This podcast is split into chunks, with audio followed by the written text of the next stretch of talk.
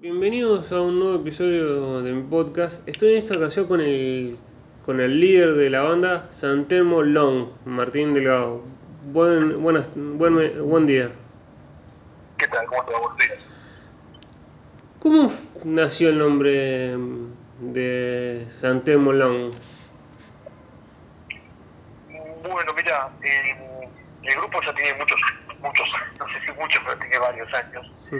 Yo lo, lo comienzo un poco a idear en el 2001. En ese momento yo había mm, estado viviendo un tiempo en New York y, en esos momentos, como estamos hablando de casi hace 20 años, ¿no? La, como que la música electrónica se había empezado a fusionar con muchos géneros, eh, entre comillas, tradicionales o, o así más, entre comillas, folclóricos. Es decir, sobre todo en ese momento en New York, todos los DJs todos los, los productores de, de, música electrónica más, más vinculada un poco tal vez al mal llamado, pero más o menos conocido como chill out, estaban incorporando elementos de música brasileña, de, de músicas, eh, qué sé yo, de origen de, de, Europa Occidental, etcétera, y yo digo, bueno, qué, qué bueno sería hacer esto mismo con el tango. Entonces, eh, lounge viene de que en todos los bares de, de New York había un espacio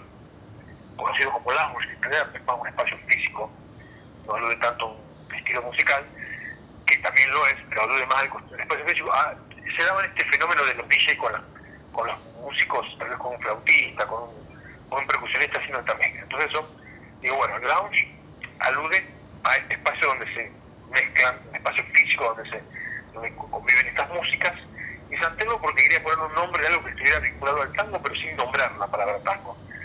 Y bueno, en ese momento yo no vivía muy, muy definido en ningún lado, vivía un poco en Buenos Aires, un poco en Rosario, un poco, bueno, había viajado por algunos lugares, entonces de ahí San Telmo por el barrio, vinculado al tango y lounge por este espacio del que, del que te comentaba. ¿Y cómo fue armarla, digamos, en un momento que, que como estaba muy complicada la, la, situación acá en Argentina, digamos, armar algo en una situación complicada en la Argentina como el 2000, empezar a pensar las cosas en el 2001?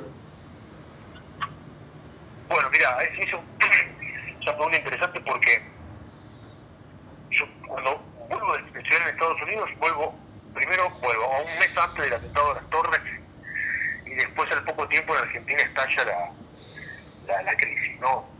De todas maneras era algo que se, que se venía como cocinando, ¿no? Nadie era, bueno, nunca imaginamos que iba a pasar eso a ese nivel, pero es como que estaba latente el estallido. Como es el tema de Berset, se viene el estallido.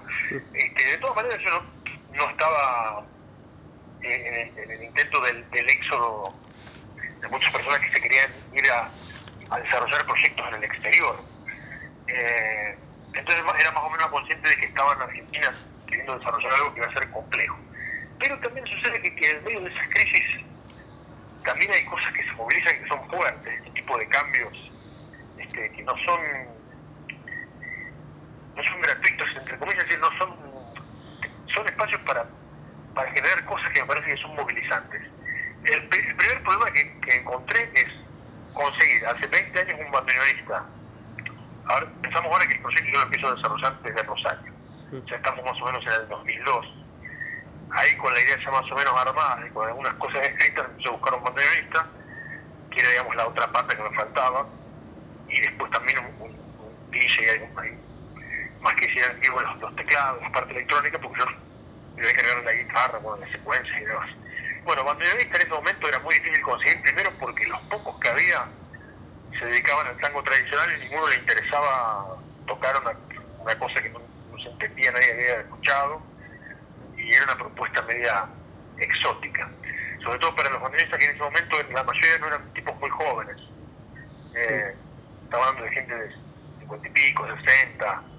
Eh, y después los más jóvenes que, que a lo mejor habían tenido un vínculo con el rock, sobre todo la mayoría se estaba escribiendo y de hecho eh, contacté en ese momento a Gerardo Añese que tocaba con Degradé que se estaba yendo a Alemania, este, había otro muchacho de apellido Schuster que estaba, estaba yendo a vivir a Brasil, bueno, era muy complejo por, todas estas razones que yo te digo.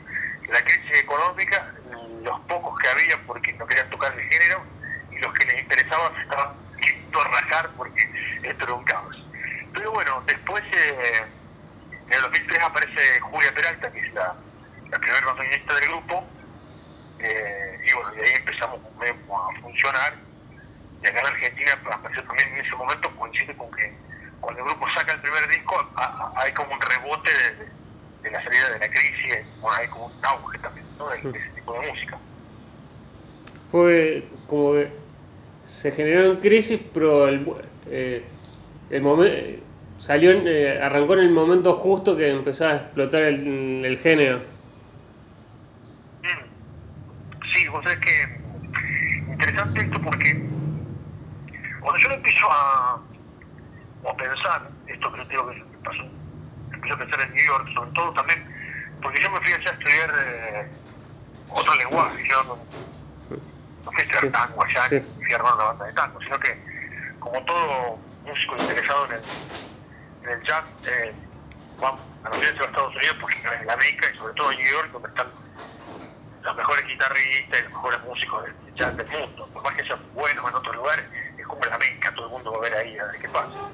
Entonces cuando yo quiero tomar clases con algunos docentes allá también hay un intercambio en el que yo me doy cuenta que, que, el lenguaje mío no es diferente al de un yacero que, nace en el hemisferio norte, que es muy diferente.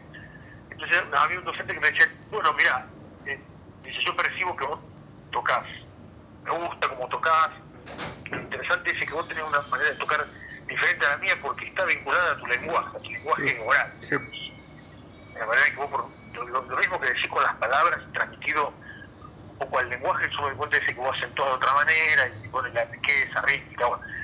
Y, y entonces ahí me, me, empecé a dar cuenta que si yo tenía que hacer una búsqueda más interna, un poco sobre todo pensando que hace 20 años estaba, no tenía muy claro qué música tocar, allá de que me gustaba el jazz, el rock, me di cuenta que el tango tenía que, digamos, que, ser parte de lo que yo tocara. Entonces, ahí empiezo con del tango, pero como no me veía tocando en una típica, entonces empiezo con la idea de armar el, el proyecto. Bueno, esto que yo te cuento, cuando yo lo, lo charlo con otros amigos, colegas que, que armaron estas bandas eh, allá por aquellos años, estamos hablando de eh, Tangueto, este, Narcotango, Otros Aires, Ultra Tango, eh, son las bandas con las que después nosotros muchas veces tocamos.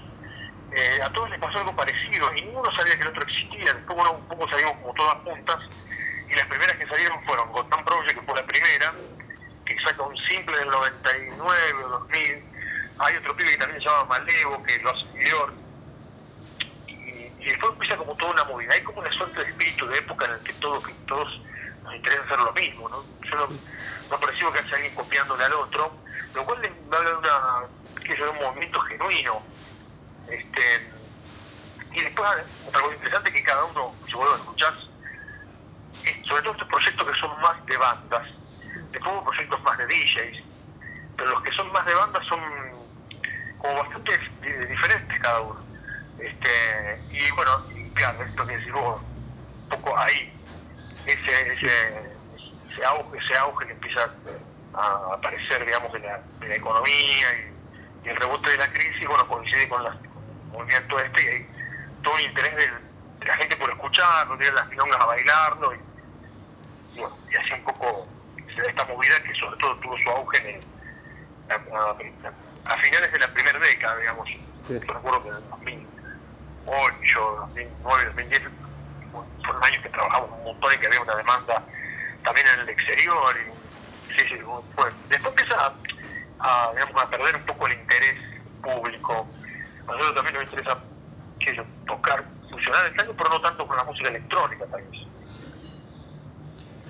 Fue como después también ir probando distintas, digamos, distintas mezclas. Claro, a, a ver, la idea del, de, del grupo originalmente es, fue funcionar el tango con la música electrónica y, y, y nosotros al menos nos interesaba también el por esto que te comentaba, que era un poco el, la inquietud de mi, búsqueda iba por ahí y entonces esa fue la idea original. Pero después siguió siendo como el, como el motor es con otros con otras propuestas que siempre están más vinculadas al rock, al rock en, en líneas generales, digamos, ¿no? Después cuando vos vas escuchando los otros discos, eh, es cada vez menos electrónico y menos electrónico de estudio. El primer disco, eh, que originalmente es un EP, pero un disco tan largo, los temas son tan largos, es un disco de casi, casi, es casi, es casi un LP, porque es el, casi la duración de un disco cuando los vinilos cuando empiezan a salir tenían una duración máxima de 44 minutos, eran 22 por cada lado, entonces un, un LP duraba eso. Disco, el primer EP nuestro dura, teniendo solo cuatro temas, dura casi 40 minutos. Ahí se te da una pauta de, de cuál es el, el, concepto musical, las formas reiteradas, mucho, mucha secuencia, hay poco, el, el es muy sutil, entonces de, de esa cosa minimalista y repetitiva, eh, fuimos mutando una banda que en el último disco, este, no sé, hay cerca de 20 músicos. En realidad siempre, ahora somos un, en somos 7. Eh, esa es la formación estándar. O sea que de aquellos primeros, de, de, de aquel intento, intento de los primeros demos que yo hice solo en el 2001-2002, ahora somos 7. Pero, siempre la idea fue esa, el, ver al tango y el tango que está siempre de adentro saliendo y mezclándose con otras cosas que están afuera, digamos, un poco esa idea. Y lo que sí he visto mucho en todos los discos, siempre hay gente invitada, ¿eh? De edición de la banda también es para por, por en algún momento digamos decidir, como muchas bandas también invitar a alguno para artistas para el disco, para la popularidad del disco para lo que sea, digamos, por algún gusto del, eh, que se busca en el disco, en los discos. Ya, sí, interesante. Yo, ¿Sabes qué me, me, parece? Esto capaz que es una, un comentario que no sé si está chequeado certeramente como un estudio musicológico, pero a mí me parece que después de, de Supernatural, no, sí, Supernatural de Santana, 1998-99, que el tipo con todos invitados, porque claro, él no canta, él, siempre sus, propuestas oscilaron entre la música instrumental y el cantante, digamos, que, pudo haber invitado, pero siempre, cuando él hace un disco de, música pop, bueno, con influencia de la música latina, viste que había toda una movida también ahí del, del auge de la hispanidad de, Estados Unidos a fines de los 90, bueno, Ricky Martin, Jennifer John Santana, un poco en otra línea, pero bueno, sube ese, sube ese tren. Él es un disco que es un súper super disco, eh, digamos, a nivel comercial, de 12, 12 canciones, 14, no me acuerdo, son todos invitados. Entre los que está, hasta, está, hasta Wayne Shorter, hasta, bueno, Clapton, pero hay que ser figuras, no sé, como Dave Matthews. Bueno, hay como una, una, hay una moda también de, de que ya la banda no es la banda estable que yo, los cuatro Beatles, los cinco Stones, los tres de Police, los cuatro de YouTube, ya hay un juego de que sobre todo los solistas, bueno, eso de invitar gente a los discos a ver cómo suena nuestra música con invitados. Eso digamos que, que también fue un espíritu de época que a nosotros nos, nos permitió, siendo una banda instrumental, ver qué pasaba con gente cantando lo cual por un lado te da la ventaja de que bueno ya que son, ya que podemos invitar te abre un panorama que yo escribir música pensando en que la puede cantar tal que eso me, ha pasado.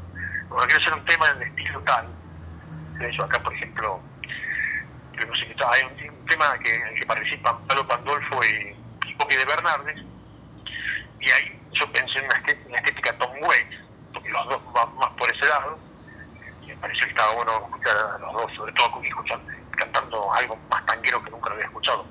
Pablo por ahí termina siendo un poco un nexo entre, entre el rock y el, neo pseudo tango rock porteño, pero bueno, esa, esa idea eh, es un poco por eso, es decir, un una especie de moda que, que aparece en ese, en ese, momento.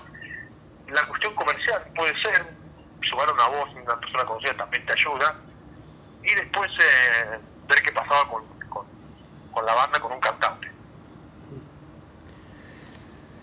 Eh, y en el principio, digamos, la, la, gente los miraba como diciendo, ya, los miró raro como diciendo, qué locura están haciendo esto y, en vez de hacerlo, como piensa mucha gente, un género y no, mezclar tan, no, tanto mezcla. Sí, tal, tal como decís. Ahora, a ver, ahora parece como medio, nadie se va a asustar de nada, que no podemos mezclar eh, intercambiando un informe sobre el tango trap el tan, como hay, conozco una banda que se llama Tan Bien o algo así. Bueno, está todo como eh, las, las frases están tan usadas, digamos, ¿no? que no sé si es la adecuada, pero está todo inventado. Bueno, las fusiones también están todas hechas prácticamente.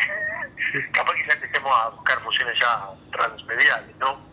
Eh, el, cine, el, cine, el video con las performances, pero sí, al principio ese cruce fue, fue como impactante un poco. Medio que lo que vendió el género fue el cruce. Si no es que la gente iba a ver a, iba a, ver a mí, que no sabía ni cómo me llamaban, nadie sabía cómo nos llamábamos nosotros. Nuestro, nuestro grupo llegó a, a tener cierta, nunca fue un grupo popular, pero llegó a tener cierto, cierta mención en los medios, incluso nos, nos llamaban para tocar en muchos lugares en el exterior, porque básicamente lo que, lo, que fue curioso y lo, que hubo una avidez de ver qué era, era, el era la mezcla de los géneros. Y al principio, claro, eso que también llamaba la atención y vendía, como muchos no, sabían de qué se trataba y no lo escuchaban, era medio chocante, sobre todo para eh, los, sobre todo la, la gente, no, no, tanto los músicos que suelen ser un poco más abiertos, sino para el, el, mundo de los bailarines, que el tango es todo otro, otro mundo particular que no se da en casi ningún otro género, que es que el baile en general es como más popular que la música que se baila, digamos, ¿no? Eh, no sé si habrá otro género que pase eso. Entonces hay como un, hay como un choque de mundos donde, claro, al principio decís, bueno, tango electrónico o electrotango, uy, uy, esto qué será, bueno. Nosotros este, hemos recibido comentarios de todo tipo, de como que éramos traidores, traidores, a la patria, que son cosas rarísimas que son de lo más inusitadas y son yo me resultan, además de divertidas, este, eh, porque siempre estamos hablando de la época de las Piazzolla, donde, bueno, la crítica era, era la gente que el tipo, bueno, lo, dejó sin trabajo, pero, pero había un había otra discusión sobre la cosa. Bueno, nosotros, bueno, cuando, se discutía esto era, era, bastante más liviana la discusión, era una discusión más de Facebook. pero, pero sí, pasó eso, pasó de gente que, por un lado, el género vendía y era atractivo, pero por otro, por otro lado, el rótulo mismo ya era chocante para, para un sector del público. ¿Y cómo fue esa experiencia de, de, hacer giras por fuera de Argentina, como fue en, en, Europa, en Brasil? ¿Cómo fue esa sensación de decir, mira dónde estamos llegando, dónde estamos tocando? Sí, fue una experiencia, mira, yo creo que para un músico no hay una experiencia más linda que tocar, primero primero que es tocar, sí, ya, pero si vos tocas en otro contexto, sobre todo en el exterior, donde vas a un lugar primero que, no, viajé a Europa, fue con San Telmo, y fuimos a un festival en, Italia, eh, en la costa del Adriático, una ciudad muy chiquita que se llama Cesena, que está ahí cerca de Rimini, eh, provincia de Emilia Romagna. Bueno, ese fue el primer show que hicimos con San Telmo en Italia. Para mí fue todo, fue toda una aventura, era como ir a la luna más o menos. Nunca había ido a Europa. Eh, ahora como 20 años después, ya muchas veces, sí me sigue sorprendiendo, pero es como, es como un territorio nuevo que además estás tocando la, música que vos hiciste y además tenés un pueblo que te, está demandando esa música, o sea que es todo, todo, todo redondo, porque eso, eso pasó, digamos, nosotros hemos hecho giras de todo tipo, yo con otros proyectos he hecho giras donde más a laburar, otras no, nadie sabe quién son, o más una milonga y más es hacer un laburo para, que la gente baile. Pero en, esa época, con Santelmo tocábamos porque nos llamaban para tocar directamente a nosotros, es decir, bueno, mira, queremos que estén en el festival porque así como en un festival de tres o cuatro días había, estaban los grupos tradicionales, una noche los organizadores querían dedicarla a los géneros más, eh, más jugados, más novedosos, y, en ese momento el tango electrónico era como la estrella del festival. Eh, entonces, bueno, estos grupos que tengo, nombré al comienzo, que eran cinco o seis, que laburamos más en la milonga, eh, tocábamos ahí en ese contexto que eran muy, experiencias hermosas, que eso como la que mencionábamos en Brasil, una gira que organizó una productora este, con, el sponsor del Banco de Brasil, hicimos este, siete conciertos, siete, seis, bueno, eh, dos, en, dos en cada una de las ciudades más importantes de Brasil, que fueron San Pablo, Río y Brasilia, en auditorios del Banco de Brasil. Este, fue una gira como muy producida, digamos, ¿no? eso, digamos, este, bueno, de la que también participaron otros grupos del mismo género en diferentes instantes, no es que viajamos todos juntos, sino que cada uno, uno con un mes, otro con otro mes. Este, así que nada, una experiencia de, lo mejor que le puede pasar a un músico, me parece, ¿no? ¿Y te ha sorprendido, digamos, de, que, digamos, con la, de la gira de decir, digamos, mirar en un lugar y decir, Bien, en, qué lugar, un lugar que vos sí, no, no pensás tocar nunca y, sí, y te toca tocar, no sé, un Berlín o en un lugar que sí. Qué lugar raro para tocar. Sí, a mí en general me pasa con todas las, giras, eh, los viajes musicales que he hecho, que me llama me, me tengo más recuerdos o me terminan llamando más la atención o, por alguna razón tengo una imagen de, un viaje de algún lugar más chico en general. No tanto de ir a tocar que yo a, París o a Madrid o a las capitales más grandes, a Roma. Que yo, hemos ido a tocar en, en, un lugar que íbamos seguido, era un este, íbamos, porque hace 4 o 5 años que no que no vamos a ese lugar. Bueno, en un momento el festival se dejó de hacer, se retomó, pero era un festival en el sur de Francia, en la ciudad de Tarbes, que está a 100 kilómetros de Toulouse. Bueno, un festival muy grande, a pesar de que la ciudad no, no, no es una ciudad de más de 10.000 habitantes. Es el festival tango, dicen que es uno de los más grandes del mundo porque dura 10 días, y en esos 10 días hay grupos, varios grupos en varias sedes todas las noches, que moviliza, eh, tiene mucho presupuesto el festival. Mm. Este, y a partir de ahí hicimos otros conciertos en otros lugares más chiquititos del sur de Francia. Y nos han tocado, qué sé yo, después de tocar en ese festival grande, en un teatro grande, hemos ido a tocar al mediodía a una villa medieval en un restaurante, porque nos quedaba en el espacio una fecha y el tipo nos ofrece, y bueno, vamos, en ese momento viajábamos cuatro, éramos mm. mucho más, un grupo de cuatro sin batería, es decir, teclado consecuencias, violín, batería y guitarra, es bastante fácil de mover. Entonces yendo en auto, en algunos lugares, como veíamos con los instrumentos, alquilábamos autos, en el medio de los conciertos más grandes hacíamos cosas más chiquitas. Y ese tipo de lugares son los que más me acuerdo, que yo, Rustrel, Bien, lugarcitos así muy pequeños este, para, para poca gente, también en los medios radios, al mediodía, al aire libre, ese tipo de cosas me acuerdo más que, a lo mejor un teatro que también está buenísimo, pero son menos curiosos, digamos.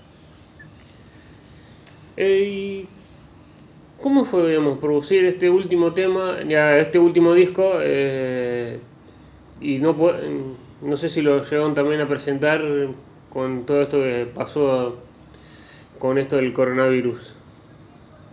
No, mira, sé que teníamos una fecha agendada en el Parque España para el 18 de abril ya habíamos hecho un cronograma de, ensayos porque para ese concierto, además de nosotros siete, como en el disco hay muchos invitados, pero no, no vocales, digamos, porque acá en este último, ya hace dos discos que venimos con Laura Carelli como cantante estable, sobre todo en este, que, el anterior fue un disco doble con un disco entero de instrumentales y otro entero de cantados, en este último que es un disco así conceptual, los dos los canta Laura, ¿no? Y para para hacer este disco invitamos a muchos instrumentistas tocando cosas hizo, por ejemplo, trombón, tuba, trompeta, clarinete, eh, flugel con instrumentos de percusión, y bueno, todo eso lo, lo estábamos por tocar en vivo, digamos, eran, si 11 o 12 músicos en el escenario. Eh, bueno, teníamos ya el cronograma, arreglos, los arreglos ya para el vivo, todo, y bueno, se, un mes antes decidimos no, no íbamos a poder ni siquiera ni ensayar, entonces bueno. Eh, así que empezamos el año así, pensando también en que la segunda mitad del año nos, iba a encontrar ya con la posibilidad de, de tocar. ¿no? Por lo cual ya ahora sabemos que, que en todo el año nos vamos a poder tocar y estamos viendo qué va a pasar el año que viene. Entonces, estamos eh, viendo si, si hacemos algún streaming. Lo que pasa es que tampoco no nos convence demasiado. A ver, la propuesta del streaming nunca se va a comparar con la propuesta del vivo. Pero es lo que, único que hay por hacer. Lo único que hay para hacer por ahora. Entonces, si no hay otra cosa, nosotros no queríamos, queríamos presentarlo de esa manera. Queríamos que, encontrarnos con el público porque, es decir, eh, a, a veces las condiciones técnicas de los streaming no sé si son tan buenas como para que se aprecien. Pero bien, en fin, este, este año no, no lo vamos a presentar y probablemente si todo sigue de esta manera haremos un, un streaming para el que buscaremos alguna vuelta, algún chiste entre comillas, para hacerlo tal vez en marzo y sobre todo lo, lo complejo también van a ser los ensayos, ¿no? porque 12 músicos, hay que ver dónde ensayamos, este, con los protocolos, etcétera.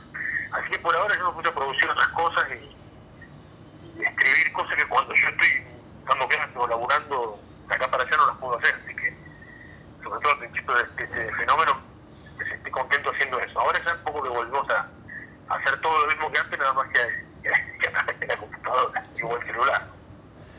Eh, ¿Y qué opinión tenés de que, que mucha gente, mucho rosarino a veces, más allá de que al artista consagrado, más allá sea rosarino o no, lo va a ver, pero al rosarino que arranca no, no lo va a ver por lo que sea? ¿Qué opinión tenés eso? Digamos, de no van a ver al artista local. Bueno, qué sé yo, me parece que, que a ver, me parece que todos de algún modo, en algún aspecto, consumimos algo por, por, por, por el placer de, de, disfrutar sensorialmente de eso consumo. Entonces, eh, el arte no, el arte y la cultura como industria cultural no deja de, de ser un ítem más en ese en esa lista de cosas que consumimos. Es decir, así como vamos a un restaurante porque sabemos que la milanesa con papas es la mejor de la casa, o mejor de Pellegrino, de yo, también vamos a ver un concierto porque nos gustan los discos y escuchamos la música. Entonces, la gente en general no, no deja de ir porque porque sea local o porque tenga algún prejuicio, simplemente que no lo conoce, o si lo conoce no le gustó, en general pasa un poco por eso, es decir, la, los grupos, no solo los grupos locales, hay, yo creo que nunca, nunca hubo tanta música como en este momento, música, puedes escuchar lo que quieras, de, de donde quieras, cuando quieras, y una cantidad de, de propuestas, eh, no digo infinitas, porque en el momento se terminan, pero es, es inabarcable. Y de todo eso que hay disponible, yo creo que conocemos 10 cosas, así, digamos, ¿no? Y de las que podemos ver en Rosario son, no solamente son 10, sino que son bastante menos. Entonces, cuando una persona decide ir a comprar un ticket para ver algo el sábado o el domingo, que es un día de cada 7, probablemente salga dos días por mes, por lo tanto, tal vez salga 10 o 15 veces al año, va a elegir algo que, que esté en la prioridad de su gusto. Entonces, me parece eso. Eh, hay un público que es un poco más eh, ávido de cosas nuevas y, suele ir a ver propuestas sin conocerlas demasiado. Eh, suele darse más en el, ámbito de los melómanos. Este, y a veces en las grandes capitales o en los, países con mejores recursos suele pasar más todavía, como que hay una búsqueda de la, de la novedad. Pero no, no, no lo veo como una cuestión de mala voluntad del de, de público, simplemente eso. Es, eh, qué sé yo, este fin de semana a ver quién toca. Bueno, yo generalmente agarro la agenda y yo me pongo en el lugar del, del espectador y a mí me gusta mucho bueno ir a ver bandas que no conozco, yo veo bandas locales, pero también porque muchos son amigos y, y me gusta participar de ese encuentro, que es una de las cosas que, una de las pocas cosas que traigo en este momento es ese encuentro que, promueve la música, ¿no? Eh, ya sea el concierto grande, ya sea el, pequeño espacio del pub, eh, bueno, eso sé, qué sé yo, yo soy bastante de, ir a ver cosas nuevas, pero ya, te digo, yo me pongo, por ejemplo, en el lugar de la gente que hace teatro, y la gente que hace teatro, digamos, para correrme yo del rubro, que puede también estar, eh, plantear esta, esta, esta, problemática que digo de, de por qué la gente no viene a nuestra sala.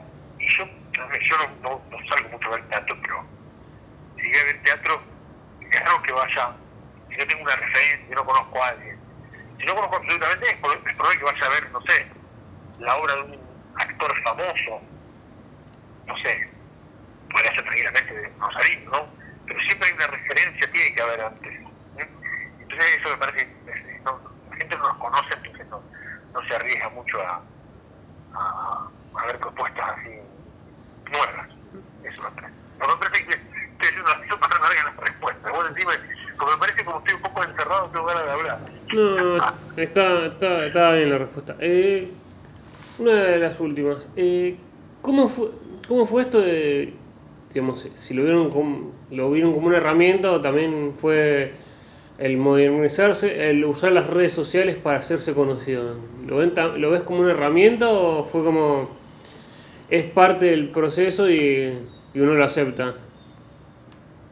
No, no, nosotros usamos las, los, todo, todo lo que nosotros, de hecho, cuando nosotros comenzamos había como una versión de internet que era relativamente nueva, que, lo, que se usaba en la web y empezaban recién los primeros, las primeras, que yo, MySpace, en un momento era como, así como ahora, este, esto es como muy, así como, muy efímero, digamos, ¿no?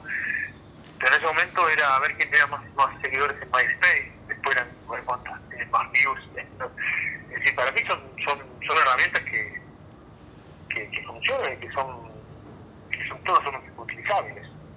No, yo, no, yo creo que hay, algo que no cambia nunca, que es, decir, más de las, de las plataformas y los medios, ahora, por supuesto que hay una democracia mayor, pero el hecho de que vos tengas la posibilidad de aparecer ahí, no quiere decir que te transformes en nada, digamos, sigue siendo un mecanismo, un dispositivo para llegar al, público, pero es tan difícil como antes llegar, o porque en lo que se democratizó también hace que, que la cantidad sea tanta que en ese mar de, de propuestas de información la gente no te encuentra. Entonces, eh, antes la, todo estaba concentrado en la televisión, te aparecías en la televisión, ya tenías algunas cosas aseguradas, pero claro, el problema era aparecer en la televisión. Entonces, lo que ahora se gana en, en oportunidades se pierde en la, en la cantidad de propuestas. De todas maneras, me parece válido todo, todo lo que se puede usar para, para, para difundir, nosotros usamos.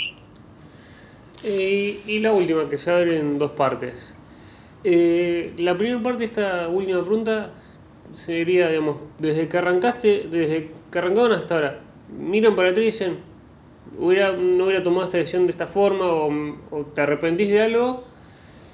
Y la segunda parte sería si alguien conocido o, o alguien te, te, quiere pedir un, eh, te dice algún consejo para, para animarse, pues, porque tiene miedo por prejuicio por algo, ¿qué le dirías vos para que se anime a, a, armar una banda, o ya sea el género que sea, o a mezclar como ustedes hicieron al principio para, para que se anime a, más allá de lo que de los prejuicios.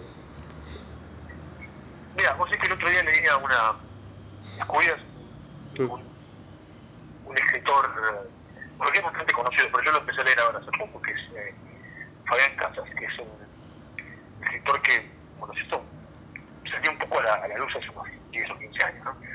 Este, en una de las entrevistas decía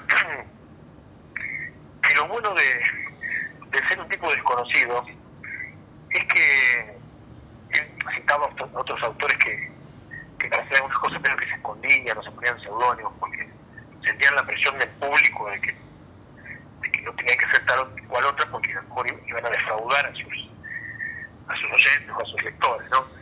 Entonces el tipo dice, mira, nosotros en la Argentina tenemos la ventaja de que podemos hacer cualquier cosa porque nadie nos va a venir a golpear la puerta y decir, ¿cómo se te ocurre hacer esto? Me parece que esa es la, es la primera... Tengo que partir de la idea de, de que somos, eh, que estamos en el anonimato que nos permite la libertad de... No somos ACDC que si dejamos de hacer ese, esa música con esa propuesta, con esa guitarra, ya no vamos a tener pero entonces me parece que, que en función de eso está buena esta cosa que dice casa porque que se quiere animar a hacer algo que lo haga, que no se preocupe mucho en sí decir por lo que dicen los demás, no tenemos ningún público al cual responder, no estamos en esa, en ese, en esa virtud o en ese problema, enfrentar ese problema. Este, y después eh, en relación a la primera parte de la pregunta, mira, siempre con, con la banda eh, vamos este, tratando de no hacer lo mismo que hicimos antes. Es como, no porque no quiero, porque quiero ser original, o porque, eh, ya te digo, justo hablamos con él, dice, los, discos suenan buenísimos, está fantástico. Yo eh, no lo haré porque no soy ilícito, ojalá, pero a mí lo que me pasa es que cada disco te van a hacer algo que, algo, algo nuevo tiene que tener el disco. Ya sea porque el disco va a ser doble, porque ahora no va a haber batería, porque ahora va a haber cantante. Y esa es la búsqueda, digamos. A mí porque eso me, me, es lo que me divierte. Eh, si no me divierte a mí, no, no lo hago. Es yo no, no, no, hago esto por una necesidad económica.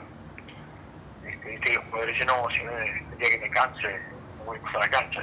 es toda una mentira día que te canses, te que ir igual porque tienes que pagar el alquiler. Ah, pero bueno, en el caso nuestro no lo hacemos por, por, por una cuestión económica, entonces tenemos, la, tenemos eso nos da libertades. Bueno, así que eso, hay que animarse de hacer. Bueno, muchas gracias Martín por tu tiempo. Bueno, bueno, un placer y, y, bueno, espero que, que no se haya aburrido, que un poco bastante. Ah, bueno, un abrazo grande.